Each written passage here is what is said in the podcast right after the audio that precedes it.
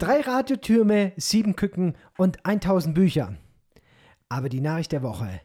Wir starten heute zum 100. Mal unseren Missionsarzt-Podcast. Seid ganz herzlich gegrüßt, liebe Freunde auf einer Mission.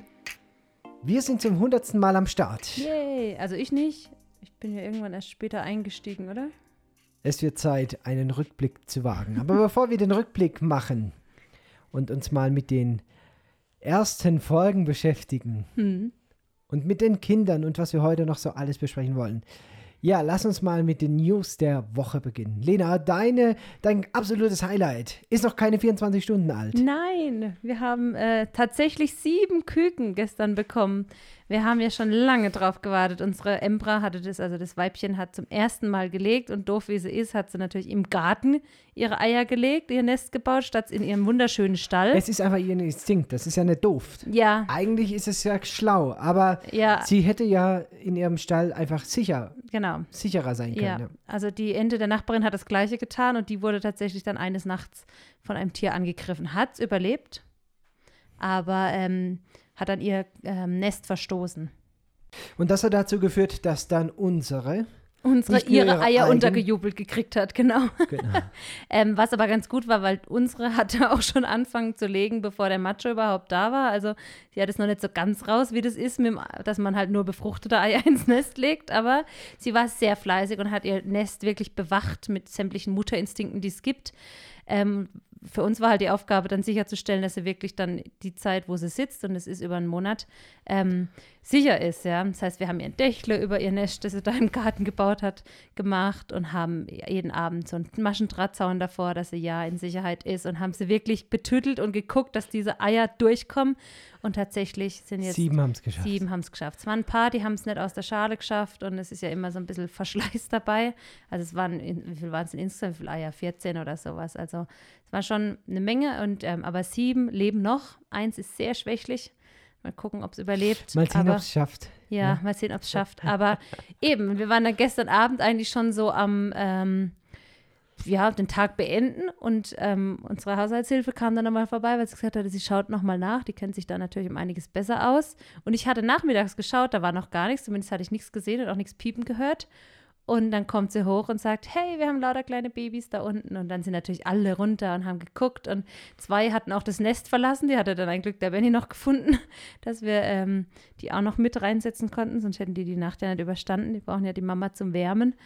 Ja, und jetzt, heute Morgen, ist da schön flauschiges Osterfeeling im Stall da unten. Wirklich, Entenküken sind ja, ach, gibt ja fast nichts Süßeres. Also Hühnerküken sind ja irgendwie so gerupft, aber Entenküken sind schon sehr, sehr Die flauschig. sehen halt aus wie solche Badeenten, Ja, ganz gelb. Die ist, ja, so wie man sich halt vorstellen, Küken, ja. Ähm, wirklich süß und halt ein Gefiepse. Und, ich finde es ähm, ja schon interessant. Also ja, ist, ist nett und schön, aber ganz im Ernst, jo, sind halt einfach Enten für mich. Ah, ja. Aber irgendwie weckt es jedes Mal bei dir so ein Mutterinstinkt. Ja, es war auch total spannend zu sehen, weil die Mutter muss natürlich ähm, sich auch um die Enten dann kümmern. Die muss die wärmen, die muss sich so hinsetzen, dass die drunter schlupfen können, weil die ja die ersten Tage eben diese Mutterwärme noch brauchen. Die essen zwar gleich schon richtig und so, also die werden ja nicht gestillt oder so, aber sie brauchen die Mutter schon, um sie zu beschützen einfach vor der Kälte und so weiter. Und ähm, da hat die eine Weile dazu gebraucht gestern, die Mutti. Hat sich auch nicht so richtig wohlgefühlt an dem Platz, den wir ihr erst gegeben hat, zugewiesen hatten im Stall. Dann haben wir sie aber an ihren ursprünglichen Schlafplatz, wo sie, bevor sie Kinder hatte, sozusagen immer geschlafen hat. Es war in so einer, wir haben so eine Tonne auf den Boden gelegt und ganz hinten drin, da hat sie normal immer geschlafen, hat sich da so eingerichtet und da hat sie sich dann beruhigt und hat auch die Kinder zu sich gelassen und hat die gewärmt. Und tatsächlich dieses eine, wo gestern Abend so ganz schwächlich war, wo ich dachte, das schafft die Nacht auf keinen Fall, das hat heute Morgen auch noch gelebt.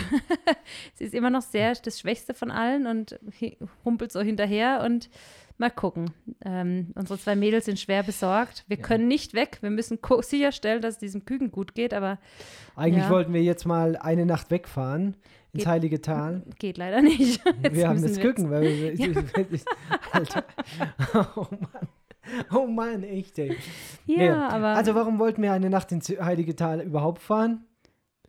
Weil unser Urlaub ziemlich auf der Kippe steht. ja. Also ihr wisst ja, wir, wir arbeiten hier äh, ziemlich viel und hin und wieder gönnen wir uns mal eine Woche Auszeit. Und so eine Auszeit hatten wir Mhm. eigentlich auch geplant. Ja, hin und wieder. Wann war unsere letzte Woche Auszeit? Im August, oder? Wann waren wir denn Ja. wieder selber? Äh, ja. Ja. Ja, okay.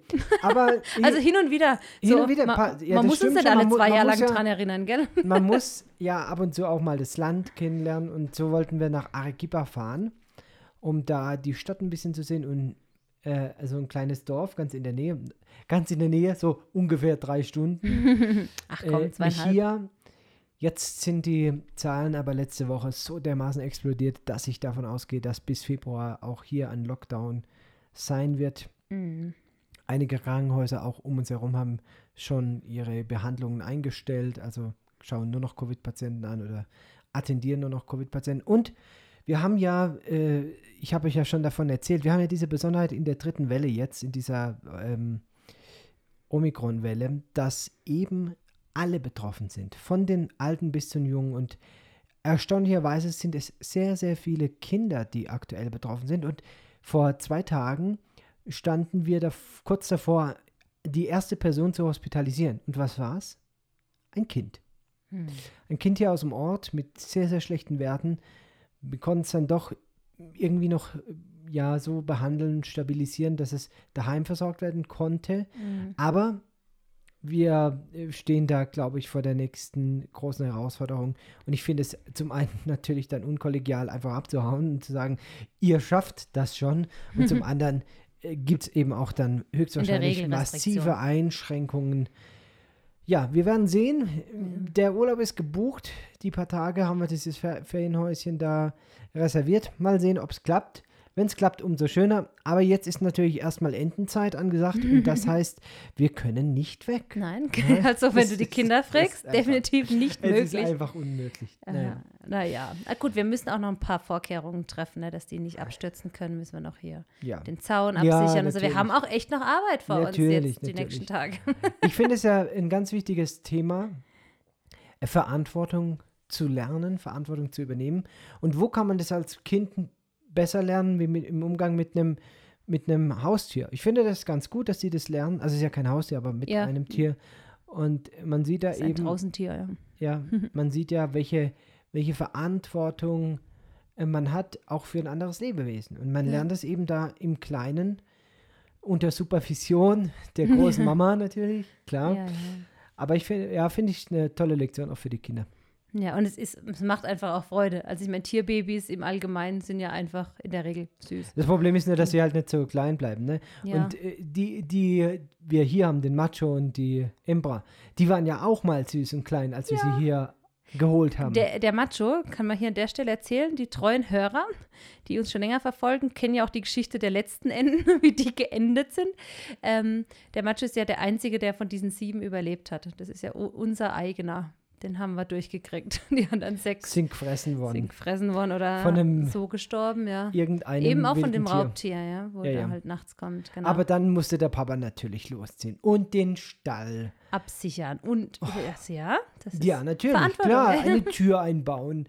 Und, und Papa, und da muss jetzt ein Gitter hin. Und Papa, da müssen da jetzt eine Steinmauer hin. Und Papa, ja, genau. jo, wenn er es halt nicht schafft, dann schafft er es halt nicht. Ich bin Ja. da ein bisschen pragmatischer. Aber ist ja gut, ist ja gut. Ist ja gut, dass so jeder seinen Schwerpunkt hat. Ich kümmere mich dann mehr im Krankenhaus um die. Die ja, man muss dazu sagen, eigentlich sind Enten relativ robust. Wenn die größer sind, werden die auch nicht so schnell geräubert. Vor allem der Macho nicht, der ist ja stark, der kann auch richtig zuschnappen und so. Das ist ja ein großes Tier. Also ich bin Ja. immer wieder erstaunt, wie groß Enten werden können. Man kennt ja so aus Deutschland diese Teichenten. Nein, das nein, ist ja der hat ja einen halben Vergleich. Meter. Das ist ja wie eine, wie eine Gans eher. So Der sieht hier. aus wie eine Gans, ja. Ja, nur nicht so einen langen Hals halt. Aber ähm, genau, die äh, sind schon große Ich mag Tiere. ihn auch ehrlich gesagt nicht. Der ist faucht mir, auch immer, Ja, wenn man volle kommt. Kanne, der ist mir nicht geheuer. Aber eigentlich ist der brav. I- Der kennt uns ja, der hat ja, der ist ja großgezogen von den Kindern sozusagen. Naja, und die Embra, also das Weibchen dazu, die haben wir dann von der Nachbarin gekriegt und die zwei haben jetzt eben fröhlich Kinder gemacht. Ähm, aber eben, jetzt haben wir da die sieben, mal gucken, wie viel es schaffen und was wir dann damit tun. ja, ich habe hier auf meiner Leseliste schon ein Entenrezept. Darf man den Kindern nicht Unfassbar. sagen. Unfassbar, ja. Soweit reichen meine Mutterinstinkte weiß dann nicht- doch nicht. Ich weiß nicht, ob du den Film kennst. Ähm, ich glaube, das war Wunder von Bern. Ja, wo Ja. der Vater heimkommt und Wo der Vater aus Hasen dem kocht. Krieg heimkommt. Und dann Schöner Film übrigens. Und dann gibt es abends Hasenbraten. Alle loben und den alle Vater. essen, ja. ja. Und dann geht der Junge nach dem Essen an die Mülltonne und findet in der Mülltonne den Das abgezogene ah, Fell das von seinem abgezogene Fell von seinem Haas. Ja. ja, aber ich meine, gut. Oh, ja. Ja, Das ist hier schon auch noch so. Also Tiere sind Nutztiere. ja. Das hat ja im Prinzip keiner ein Haustier in dem Sinne. Ja, klar, Ja, viele haben einen Hunde Hund halt, halt, aber der, der ist ja eigentlich auch dafür da, das Haus zu bewachen. Ja. Ähm, aber ein Haustier jetzt, wie man, also es gibt immer wieder, wir haben die Tage einen, einen Junge getroffen, der hatte einen Vogel. Also der hat, äh, der konnte irgendwie Haustier. nicht mehr fliegen und den, der ist halt dann nur so auf, wie so ein, wie sagen wir, was man halt als in der Tierhandlung auch kriegt. So einen kleinen Papagei oder so. Und der ist dann halt immer auf seinem Arm rumgeklettert und sowas. Aber äh, das ist auch, glaube ich, ein elendes Leben dann. So, Ja. mal ein ganz anderes Thema, Lena. Ja. Ich bin ja diese Woche nach Cusco gefahren und dabei ist mir aufgefallen, dass alle Leute eine Maske anhaben. Ist dir das auch schon mal aufgefallen? Täglich. Täglich. Das nervt total. Ich bin, ich bin mal gespannt, wann wir mal wieder keine Maske anziehen müssen. Also, wir leben ja hier in Peru seit zwei Jahren und einem Tag. Also gestern hat sich ja, hat sich ja das zweite Mal unser Aufenthalt hier in Peru gejährt. Und die allermeiste Zeit davon tragen wir permanent eine Maske. ja, wenn du rausgehst, musst du eine aufziehen. Musst du eine aufziehen. Also auf Egal der Straße, wo, egal ja. wo. So. Und jetzt ist meine Frage an dich. Hm. Das ist mir so gekommen, als ich da unterwegs war. Es gibt ja Kinder, die die letzten zwei Jahre geboren sind. Ja, ja, da muss ich ganz oft drüber Säuglinge. nachdenken. Ja, Ja? ja, Also ist, dieser Gedanke ist mir gekommen. Es gibt ja Säuglinge, die gerade mal zwei Jahre alt sind. Was heißt Säuglinge? Das sind ja dann auch schon Kleinkinder. Also Ja. das sind Kinder, die auch zum Teil schon richtig sprechen. ja. Diese Kinder Das ist ihr normal, ne? haben seit zwei Jahren nichts anderes gesehen als Menschen, die sich so einen Lappen vor den Mund packen. Ja, ja. Ja. Und wir wissen ja, dass das Erste, was man sieht, das normal für einen wird, ja? Ja. Und ich frage mich, was das mit diesen Kindern macht. Und vor allen Dingen, was das mit der, wie soll man sagen, ähm, e- emotionalen oder mimischen Kompetenz Ja, ja. dieser Kinder macht. Weil da begegnet dir auf der Straße einer und ein Kind kann ja die Körpersprache lesen Hm. und sieht an der Körpersprache, ob der jetzt Freund oder Feind ist und, und sieht ja, Ja. Mikrobewegungen im Gesicht, aber die meisten äh, Gesichtsbereiche sind ja abgedeckt. Das Kind kann also die, diese Mimik gar nicht lernen oder auch gar nicht interpretieren. Und mich würde interessieren, was das langfristig Ja. macht. Ich meine, in Ob der Regel hat man ja ein, eine Familie, wo man das dann. Ja, richtig. Die, die Korrekt, da habe ich dann auch drüber nachgedacht. Aber du hast dann Opa, Oma und du hast deine Eltern und Geschwister. Ja, aber Opa, Oma ist ja hier auch schon bei vielen, gerade Städtern auch, dass die da auch Angst haben, dass sie sich dann anstecken. Also, dass da auch ähm, Maske getragen Ja. wird dann ganz oft. Das heißt, du hast wirklich ganz ja, kleinen Circle. nur einen kleinen Kreis Ja. und da auch nur Leute, die dich hoffentlich mögen. Also Ja. du hast ja nur eine positive Ja. Ja. äh, äh, ein positives Lernfeld. Ja. Ja. ich bin echt gespannt. Es gibt, glaube ich, keine Daten dazu. Ich, ich habe noch nie irgendwas in der Presse davon gehört oder gelesen oder auch wissenschaftliche Ausarbeitung. Ja. Aber ich könnte mir vorstellen, dass es nicht ganz ohne ist, dass diese Generation, die jetzt geboren wird, und wir sind ja noch nicht am Ende. Es kann ja sein, dass es drei, vier, fünf Jahre noch dauert. Ich hoffe nicht, aber es könnte passieren, dass die, dass die da in einem ganz anderen Setting groß werden. Ja. Naja, war nur so eine Frage. Ja, Vielleicht hat einer, einer unserer Zuhörer da mehr Erfahrung, mehr Ideen oder hat irgendeinen Artikel mal dazu gelesen. Es würde mich wirklich interessieren. Dann schickt uns das. Die E-Mail-Adresse info at findyourmission.me findet ihr auch in den Show Notes. Machen wir gleich weiter. Meine Tochter hat diese Woche zu mir gesagt, Papa, du bist so selten daheim. Gut, ich habe dann gekontert und sag, meine Liebe, wer war denn eigentlich weg? Du oder ich? Wir sind dann drauf gekommen, dass wir beide weg waren. Also an unterschiedlichen Tagen und deswegen hat sich jetzt dann so ein bisschen summiert. Also sie war am Sonntag weg, ich war am Montag und am Mittwoch weg.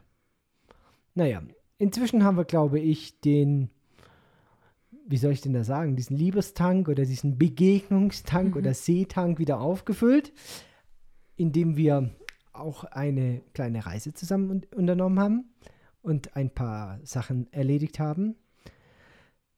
Aber ähm, warum war ich denn eigentlich weg? Lena. Ja, also wie gesagt, wir rechnen ja mit ähm, Einschränkungen. ein probates Mittel hier in Peru ist dafür immer ähm. Reiseverbote, also dass man sich nicht mehr, also Immobilisierung der, der Bevölkerung, man darf kein Auto mehr fahren. Und ähm, dann hat der Benny gemeint gehabt, er fährt auf jeden Fall nochmal jetzt vor diesem Wochenende, weil meistens kommen am Wochenende die neuen Restriktionen raus. Bis jetzt haben wir nichts gehört. Aber er fährt auf jeden Fall am Montag nochmal nach Cusco und geht noch ein paar Sachen organisieren, ein paar Sachen einkaufen. Das wäre so. Meine, wir kriegen hier alles zum Leben. Das Auto ausbeulen. und das Auto ausbeulen, weil das aus irgendeinem Grund eine Macke hatte. weiß ich jetzt auch nicht, wer das Auto verdellert hat. Naja, Naja, ich weiß. Ich das hat dann der Klaus mitgekriegt, der Chef hier vom Krankenhaus. Sagt, gut, dass du nach Cusco fährst, ich komme mit. Dann können wir nämlich gleich noch was erledigen, was noch auf meiner Agenda steht. Ja, das war für den Montag geplant. Das lief dann nicht ganz so wie geplant. Also gegen Mittag hieß es dann, ach, sorry, wird doch nichts. Aber wir machen das am Mittwoch. Was dazu geführt hat, dass der Benny am Mittwoch dann nochmal nach Cusco gefahren ist, beziehungsweise nach Urcos. Was habt ihr da gemacht? Ja, das war eine total interessante Erfahrung. Und die ging also morgens um halb fünf los, beziehungsweise um halb vier bin ich aufgestanden, habe meine Morgenroutine und alles so erledigt. Und um halb fünf wollte ich dann runter in die Klinik, aber es hat geschüttet, geschüttet, geschüttet. Letzten Endes bin ich dann äh, doch irgendwie runtergekommen. Um fünf ging die Reise los. Und das ist dann schon abenteuerlich, wenn die ganze Nacht Regenfälle das Land aufgeweicht haben. Denn wir sind ja hier in den Bergen Perus und die Panamerikaner.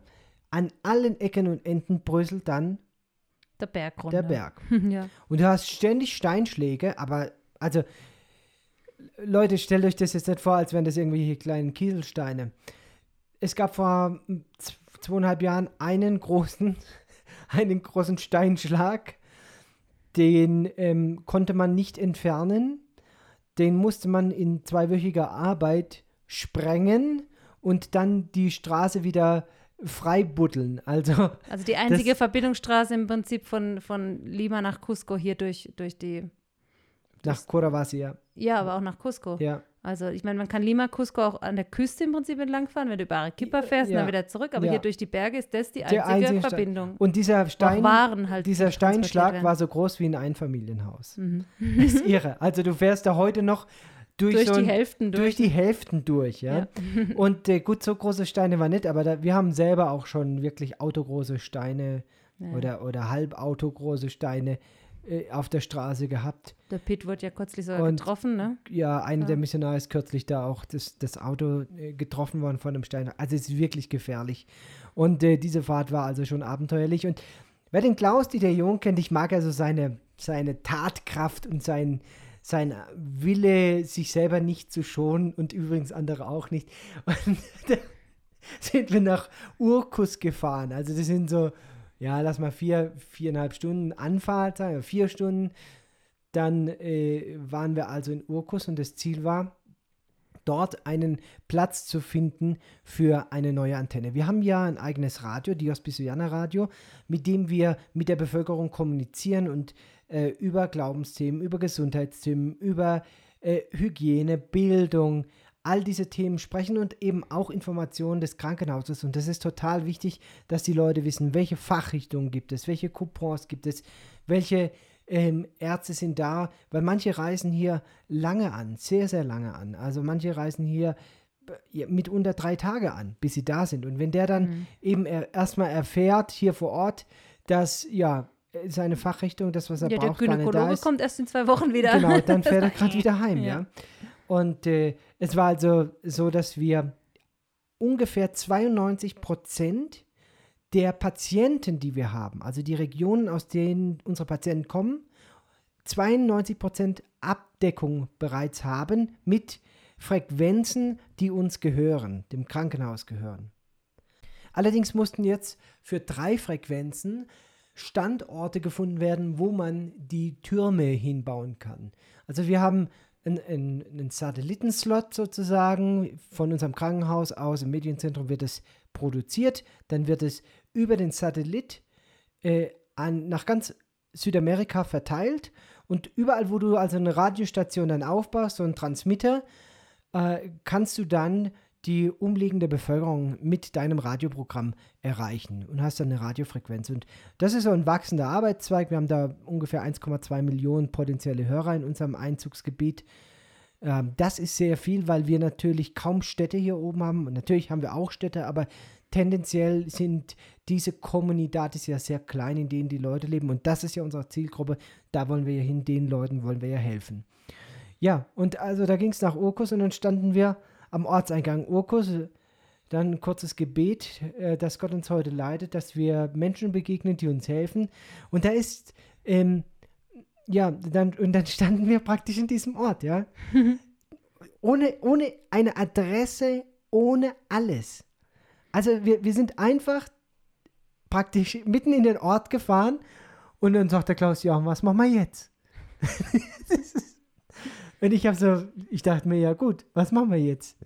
Keine Ahnung, was, was sollen wir jetzt machen? Also Kaffee trinken oder Bushaltestelle suchen oder ja, naja gut, was machen wir? Fahren wir doch einfach mal aufs Rathaus. Fragen wir auf dem Rathaus.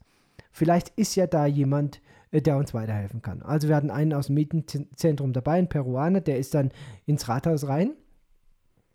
So, und dann kam der eine Viertelstunde später mit so einem typischen Peruaner Anfang 60. Die sind ja alle ein bisschen kleiner, stämmig, äh, nicht alle, aber viele, kleiner, stämmig, braun gebrannt. Den hat er da im Rathaus aufgegabelt. Und ja, wer ist dieser Mann? Das sei der stellvertretende Präsidente, aber des Nachbarortes. Und was wir alle nicht wussten, die Antennen, die gehören gar nicht zu Okos, sondern die gehören zu dem Nachbarort. Und dieser Ort heißt Waro. Und das ist schon, also das ist schon so Lokalpatriotismus. Diese Leute aus Waro sind nicht aus Urkus. Mhm. Nein, wir, das und, und, die halbe Lagune gehört uns und so. Also da hat er schon richtig Wert drauf gelegt. Aber ich war es fürs erste Mal an diesem Tag schon total überrascht, weil überleg dir mal, da fährst du vier Stunden in den Ort, du hast dich nirgends angemeldet, du weißt ehrlich gesagt auch gar nicht, was du machen sollst, ob du, Katasteramt, Rathaus, Polizei, Bushaltestelle, was machst du jetzt? Und dann kommt dir der Gedanke, geh aufs Rathaus, da wird schon jemand sein. Und eine Viertelstunde später hast du den Vizepräsident des Ortes, dem die Antennen gehören oder das Land für die Antennen gehören, der also noch nicht einmal in seinem Heimatort ist, sondern im Nachbarort sich rumtreibt. Warum auch immer. Hm. Also da war ich schon das erste Mal total überrascht. Und äh, ja, kein Problem, ich zeige euch, wo der Präsident wohnt. Es ist ja wirklich äh, sehr gut organisiert. Es funktioniert ja vieles nicht in diesem Land.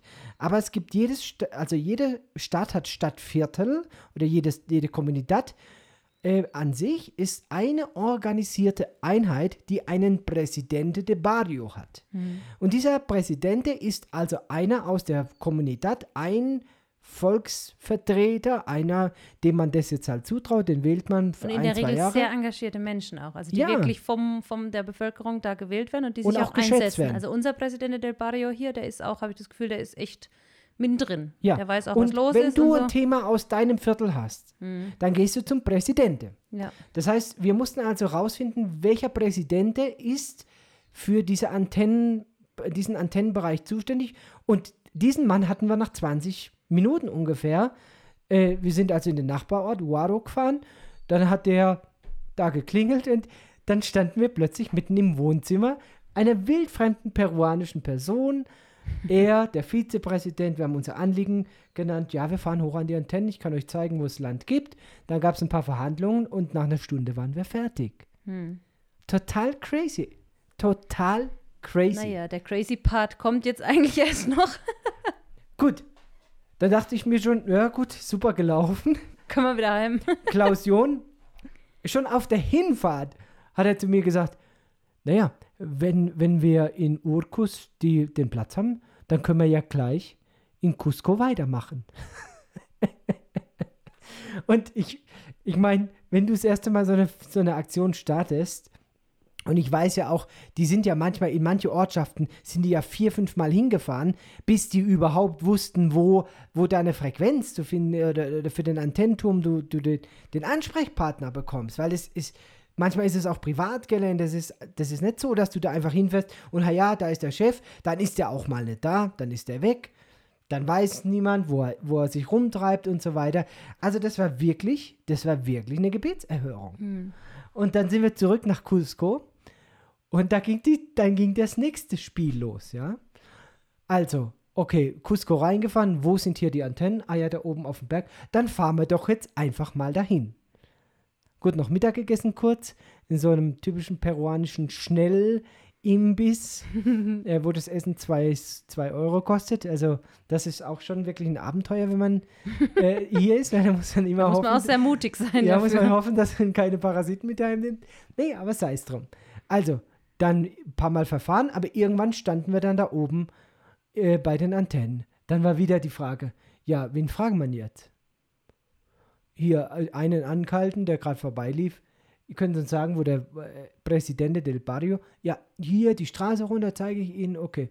Ja, der ist neu gewählt worden und äh, alles schwierig und ja, es verkaufen Leute hier Grundstücke, aber wir wissen nicht wer. Also der konnte uns auf gut Deutsch nicht weiterhelfen. Dann waren wir echt ratlos, weil wir standen jetzt also in einem, das muss man schon sagen, heruntergekommenen, ich sag mal, Slum-Viertel von, von Cusco.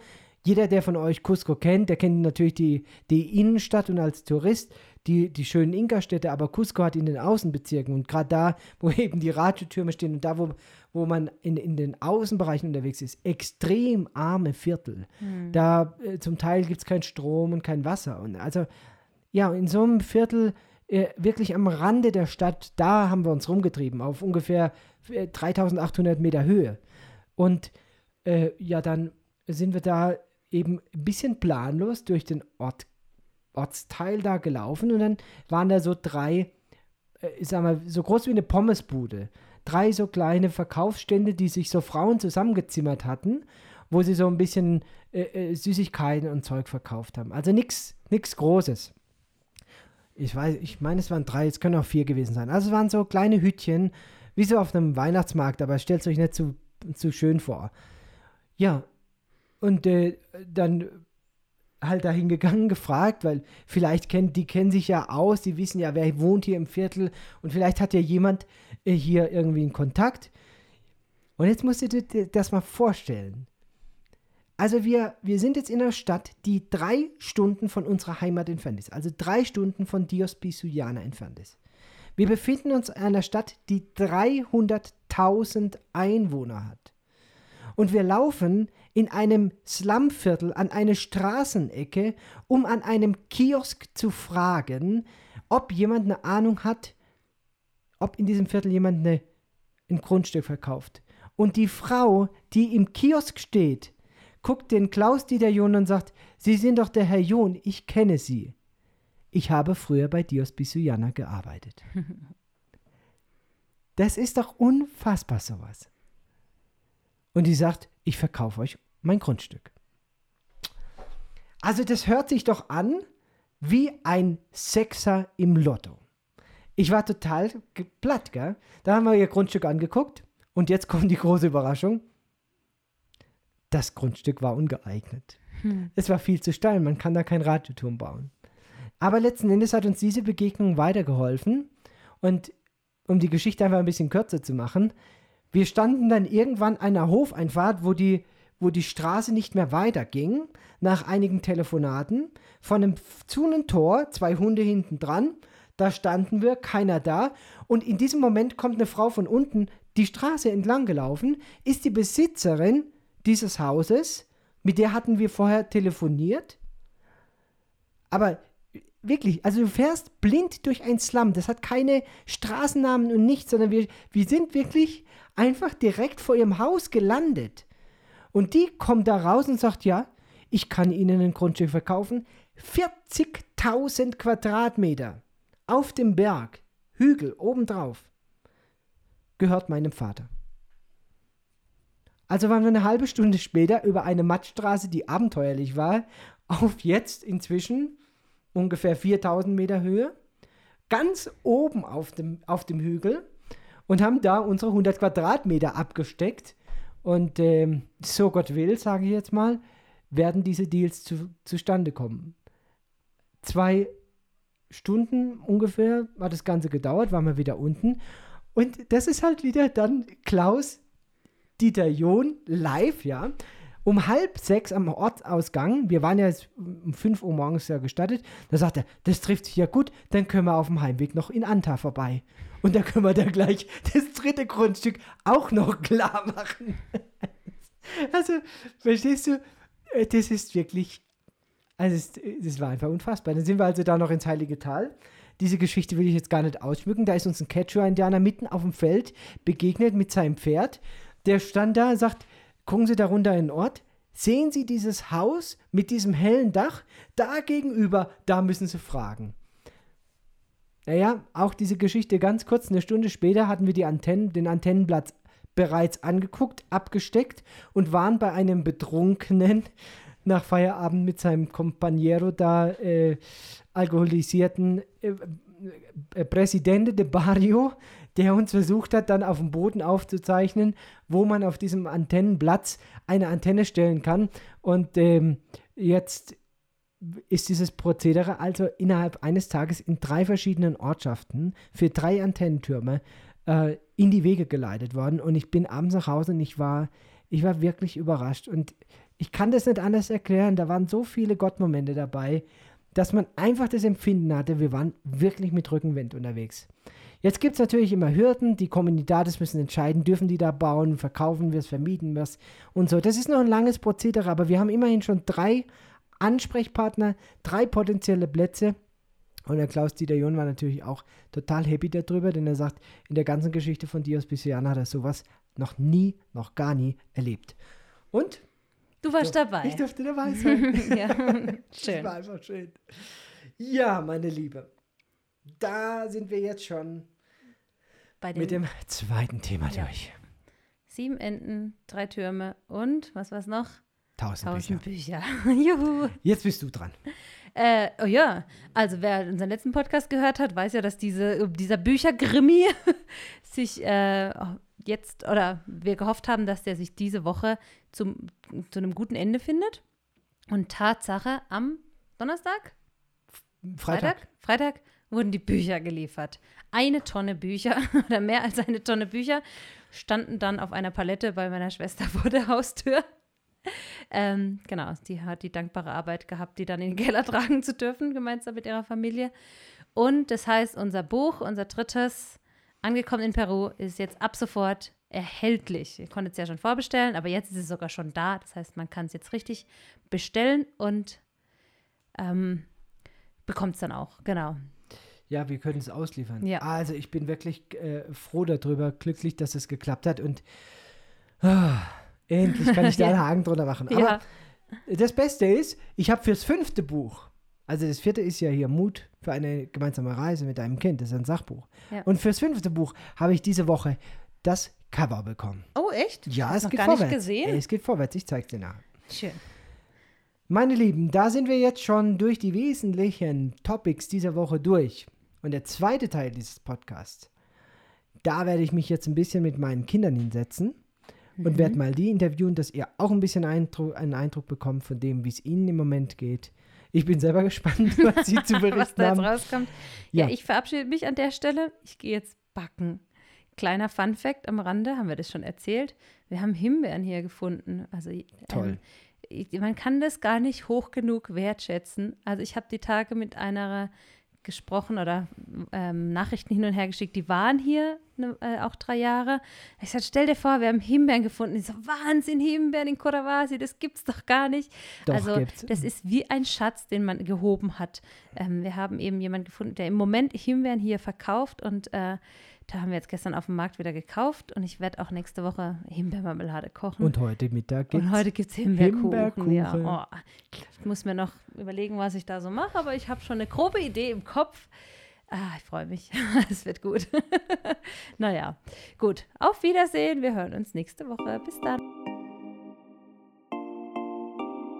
In dem zweiten Teil heute soll es ja um unsere Kinder gehen. Es ist ja schon besonders, wenn man nach Peru auswandert.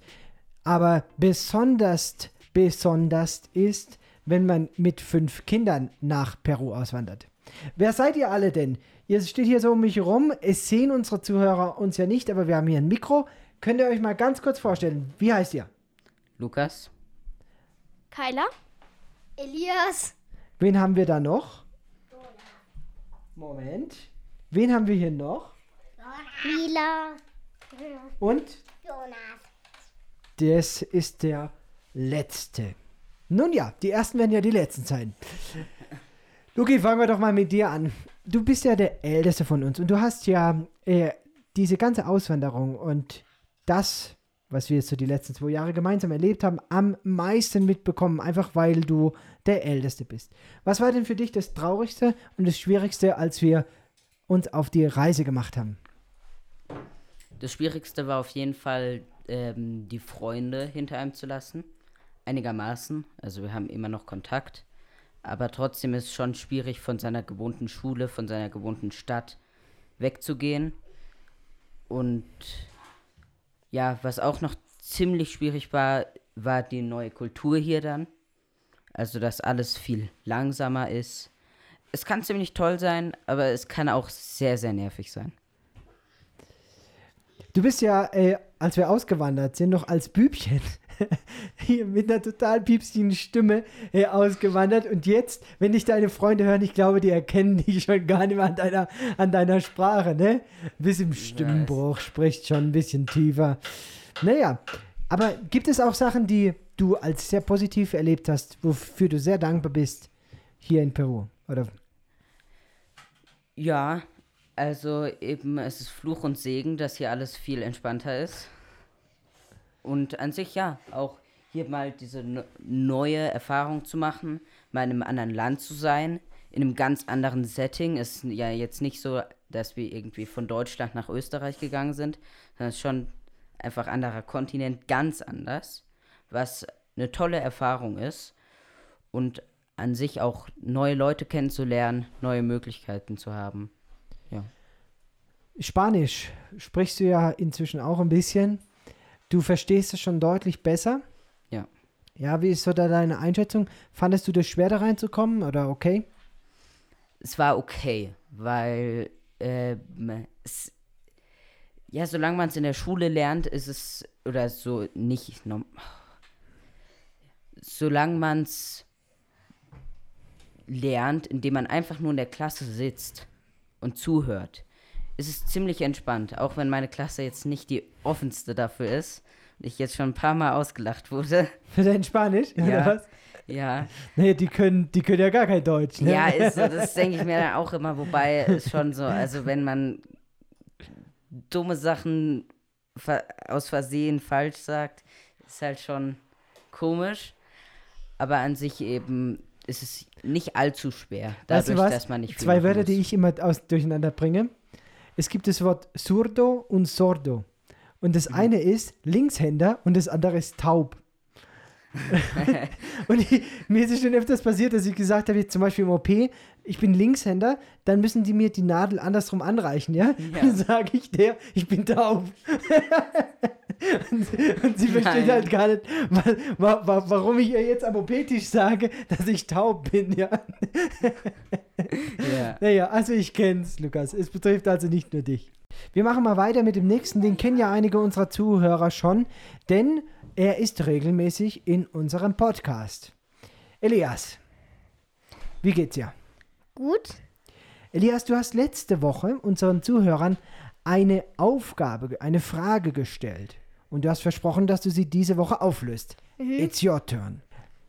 Die Frage war, wa- ähm, was ist nicht da, wenn man den Berg runterläuft und es äh, geht runter, wenn man hochläuft. Und es hat sich ja tatsächlich äh, eine Zuhörerin mit der richtigen Antwort gemeldet.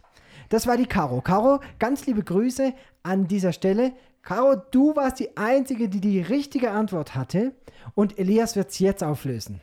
Es war, äh, die Antwort war der Schweiß. Es ist der Schweiß. Wie simpel. Wenn man den Berg runterläuft, schwitzt man ja nicht. Ja, Und wenn du den Berg hochläufst, schwitzt dann man. läuft der Schweiß runter. Ja.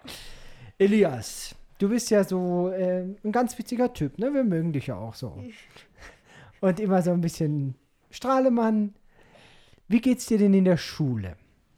Erzählst du da auch Witze? Nein. Nein. Gar nichts? Weil du keine spanischen Witze kannst oder warum? Ja. Okay. Okay. Elias, du bist ja mit uns gemeinsam hier angekommen. Ja. Du bist ja jetzt auch schon zwei Jahre in Peru. Übrigens zwei Jahre und ein Tag. Was war denn für dich das tollste Erlebnis bisher in Peru? Was hat dir, welche Ortschaft, welcher Ort, welcher Ausflug, welche Begegnung hat dir denn bisher am besten gefallen? Am besten fand ich hier, als wir in der Atalaya waren. Da gab es nämlich so gleich, sozusagen gleich hinter dem Haus, wo wir in Atalaya waren, einen Fluss, in dem man sehr gut Ja. baden konnte. Das stimmt. Und der war auch relativ warm. Mhm. Richtig. Das war mitten im Dschungel. Und äh, wie, wie fandest du denn die Fahrt dorthin? Mm, kurz übel. Eine Katastrophe. Es war also eine üble Fahrt, Ja. die war ungefähr, ich glaube, 16 Stunden. Ich bin mir nicht mehr ganz sicher, 16 Stunden in den Dschungel. Ein bisschen weniger. Und äh, es war also eine, eine Straße, die über, die über das Gebirge führte, steile Abhänge. Zum Teil hat die Straße gefehlt, zum Teil war sie weggerissen, zum Teil waren irgendwie tiefe Schlaglöcher drin. Das war Abenteuer pur. Na? Für mich war es eher kurz übel. Naja. Wir haben ja zum Glück äh, Tüten dabei, ne? Ja, Kurztüten. ne?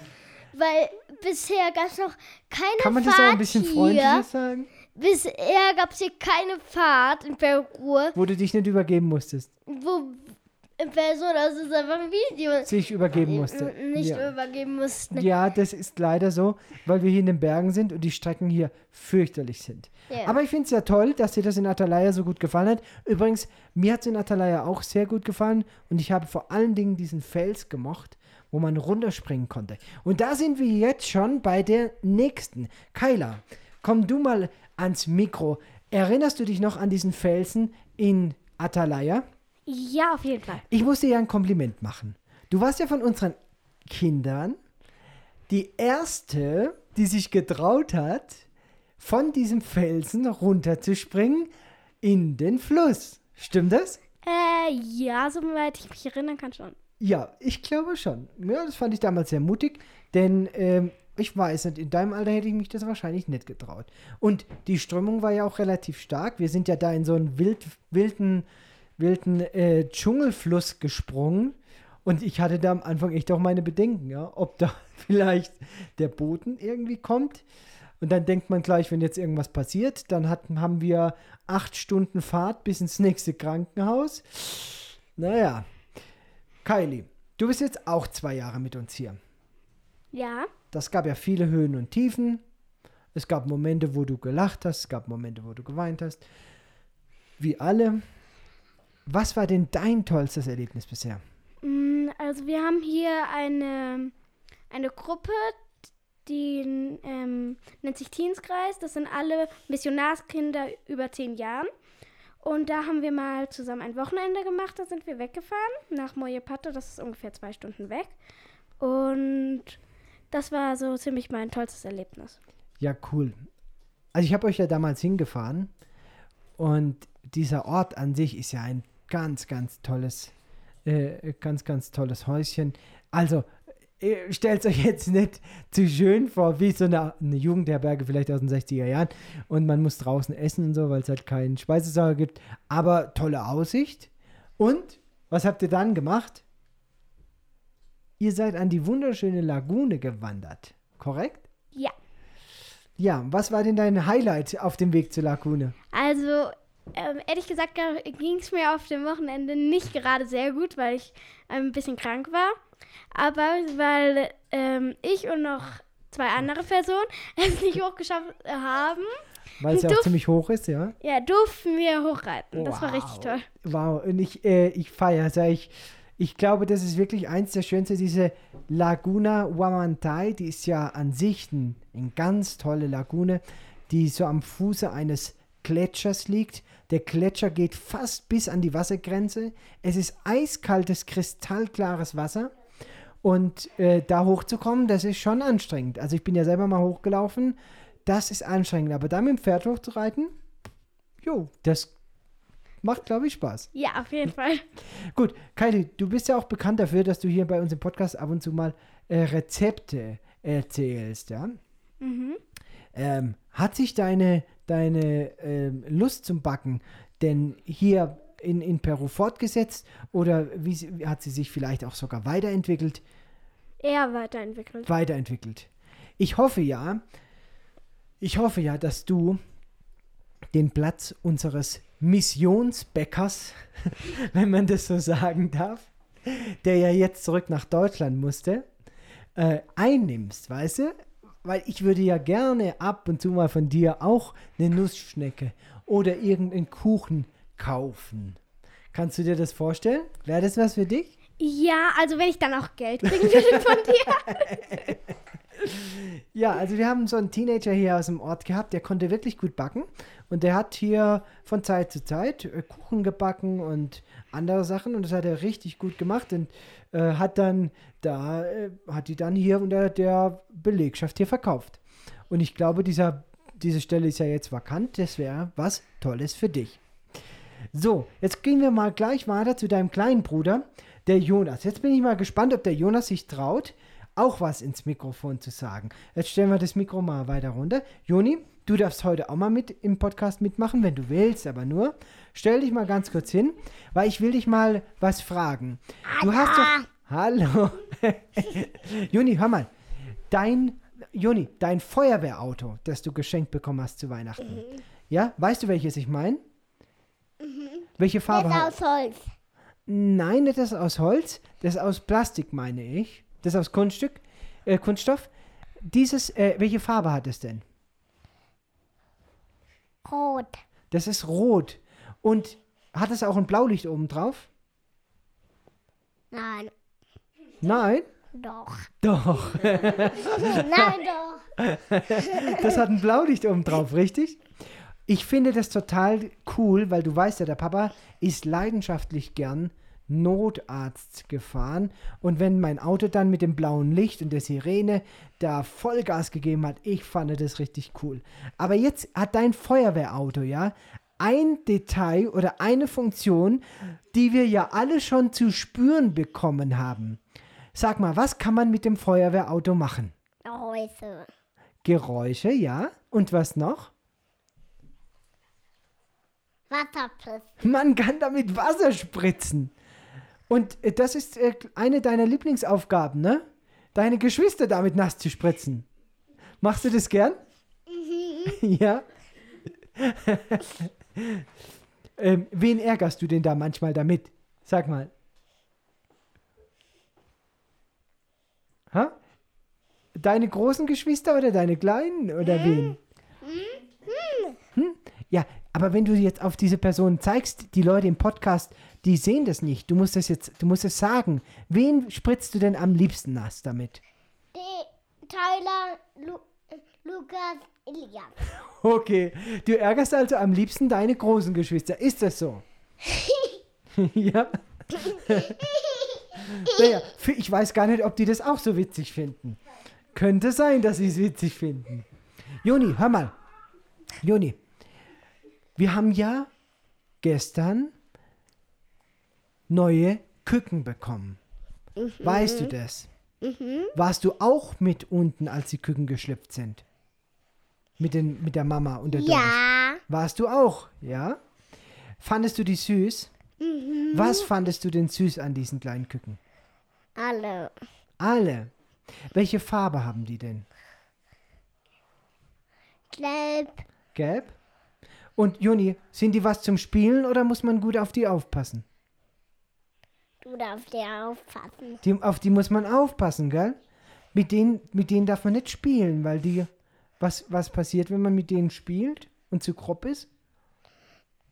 Die wären tot. Die sterben, ja. Aber so wie ich dich kenne, Joni, passt du gut auf die auf. Ist das richtig? Und Joni, ich glaube, wir müssen heute den Zaun noch reparieren, damit da keine aus unserem Grundstück die Mauer runterfallen und dann mit diesem Wasserkanal weggespült werden. Hilfst du mir dabei? Ja. Ja. Kannst du auch schon Hammer und, und, und mit, mit einem Hammer Nägel reinschlagen? Kannst du das schon? Ja. Macht es dir auch Spaß? Erzähl mal, was hast du dir denn kürzlich selber gebaut aus einem Karton? Was war das? Ein Flugzeug. Ein Flugzeug.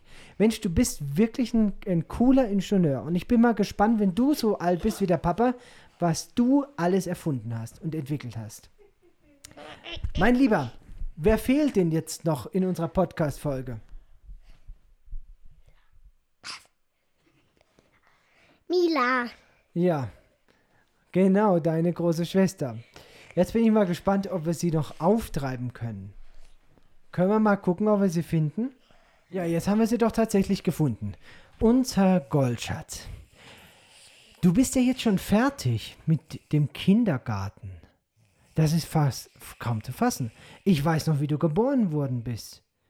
Wir haben uns so riesig auf dich gefreut. Und jetzt bist du schon fertig mit dem Kindergarten. Du hast doch deine Kindergärtnerin gehabt im, im Kindergarten, die du ganz besonders gemocht hast. Die, die, warte, wie hieß sie denn nochmal? Die hier in Peru. Ja, hier in Peru. Party. Wie heißt sie? Red, du musst ein bisschen näher ans Mikro. Party. Patty hieß die. Und warum hast du die so gemocht, die Patty? Nein, sie hat mich gemacht, aber ich sie nicht. Was? Mili, ehrlich? Ja. Aber ab und zu, also die Patty hatte ich wirklich gemocht. Und ab und zu hatte ich das Empfinden, dass du auch richtig Spaß im Kindergarten hast. Ich erzähle dir mal eine Geschichte, die ich beobachtet habe. Ich weiß nicht, ob du dich noch dran erinnerst. Aber ich bin mal mit dem Auto am Kindergarten vorbeigefahren. Weißt du das noch? Ja? Wenn du im Kopf nickst, dann verstehen das die Leute nicht. Du musst eine Antwort geben, damit die das im Podcast auch verstehen. Und was hast du da gemacht? Weißt du es noch? Als ich vorbeigefahren bin? Nein. Doch, du weißt es. Ich sehe es dir an der Nasenspitze an. Du weißt genau, was du gemacht hast. Was denn? Deine Gruppe war drin.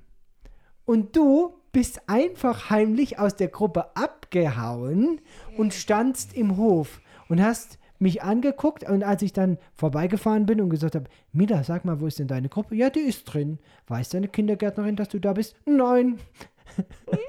hast du gesagt? Ja, das stimmt. Und dann hast du gesagt, ich beobachte Vögel. Stimmt das? Hm, Nein, das Doch, stimmt nicht. das stimmt. Ich erinnere mich noch ganz Nein, genau. stimmt nicht. Du sag mal, hast du im Kindergarten, äh, hast du im Kindergarten auch eine Freundin gehabt? Ja. Wie hieß sie denn? Rachel. Die Rachel. Das war deine Freundin. Und sag mal, du kommst jetzt in die Schule. Du wirst ja jetzt ein Schulkind. Und du bist ja auch schon in dem Alter, wo man jetzt in die Schule kommt. Äh, Seid ihr dann später in der gleichen Klasse? Ja? Außer wenn ich dann Stevenson bin, dann komme ich noch in die zweite und sie ist noch in der ersten. Wahrscheinlich. Okay. Also, aber jetzt erstmal kommt ihr in die gleiche Klasse. Ich freue mich total drauf, weil Mila, du bist, du bist ja so ein schlaues Mädchen. Du kannst ja schon, stimmt es? Du kannst ja schon schreiben. Nein, kann ich noch nicht gut. Du kannst deinen Namen, du kannst den Papa schreiben, du kannst ganz viele Buchstaben schon schreiben und du kannst schon alle Zahlen schreiben. Das stimmt doch. Ja, außer ich kann noch nicht. Und ich kann ein bisschen auf, ähm, äh, auf Schreibheft ein bisschen meinen Namen reden. Auf Schreibschrift oder in Schreibschrift kannst du deinen Namen auch schreiben. Ja, Und ich weiß noch, was du kannst. aber nicht so gut. Mila, du kannst schon auf Spanisch zählen, stimmt es? Zähl mal bis zehn. Nein? Ah doch, bitte, du kannst schon. Du kannst sogar, glaube ich, bis 100 schon auf Spanisch zählen, Nein, stimmt? kann ich noch nicht. Aber auf jeden Fall bis 50. Da habe ich dich schon zählen hören. Auf, bis 50 habe ich dich schon zählen. Nur bis 10. Bis 10 reicht schon. Uno, dos, tres, cuatro, cinco, seis, siete, ocho, nueve, diez. 11, 12, 13, 14, 15, 16, 17, 18, 19, 20. 21, 22, 23, 24, 25. Du hast gesagt nur bis 10. Stimmt, dann hören wir jetzt hier auf. Mili, ich finde es total cool, dass du mit mir hier in, in, in, in Peru lebst und dass du Spanisch lernst. Ich glaube, das wird dir auch später für dein Leben wirklich helfen. Und insgesamt hoffe ich ja, oder insgeheim hoffe ich ja, Mili, dass wir beide mal, wenn du groß bist, zusammen in der gleichen Klinik arbeiten. Ja, das würde ich mir wünschen. Nein, weißt du, wo ich jetzt, wo ich arbeiten eigentlich mag? Wo? Pass auf, ich sag's dir, als Königin, als Prinzessin. Als Reiterin? Als Polizistin? Auch nicht. Tierarzt. Als Tierärztin. Stimmt, als Tierärztin. Naja, Mili, dann müssen wir, müssen wir so eine Tierklinik mit Menschenklinik zusammenbauen. Warum denn? Dass wir zusammen in einer Klinik arbeiten können. Das können, können die aber nicht machen. Das können wir nicht machen. Naja, bis dahin haben wir ja noch ein bisschen Zeit. Jetzt geht es ja erstmal in die Grundschule. Ich freue mich, weil ich glaube, dass du das ganz toll machen wirst. Ja, das war so der zweite Teil unseres Podcastes. Meine lieben Kinder, die, die unsere Auswanderung, unsere Reise ganz besonders gemacht haben. Meine Lieben, jetzt habt ihr einen kurzen Eindruck bekommen von unserer äh, Reise, von unseren Kindern, was sie als positiv, ja und vielleicht auch als herausfordernd wahrgenommen haben. Und wer von euch die ersten Schnipsel unseres Podcasts hören will, dem kann ich die Folge Nummer 1 vom Hilfsarbeiter zum Missionsarzt empfehlen. Eine Folge, die schon über 500 Mal downgeloadet wurde. Ihr bekommt da einen kurzen Eindruck, wie es losging mit dem Podcast. Und für mich gibt es nur noch zu sagen, das, was wir letzte Woche angekündigt haben, haben wir eingehalten. Mit der heutigen 100. Folge des Missionsarzt-Podcastes starten Lena und ich ein neues Format. Ihr findet das unter Mission Familie.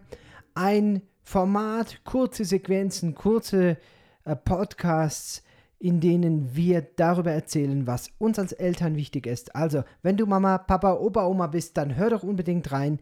Mission Familie, der neue Podcast von uns. So, und wir hören uns nächste Woche wieder, wenn es dann heißt, seid ganz herzlich gegrüßt, liebe Freunde auf einer Mission.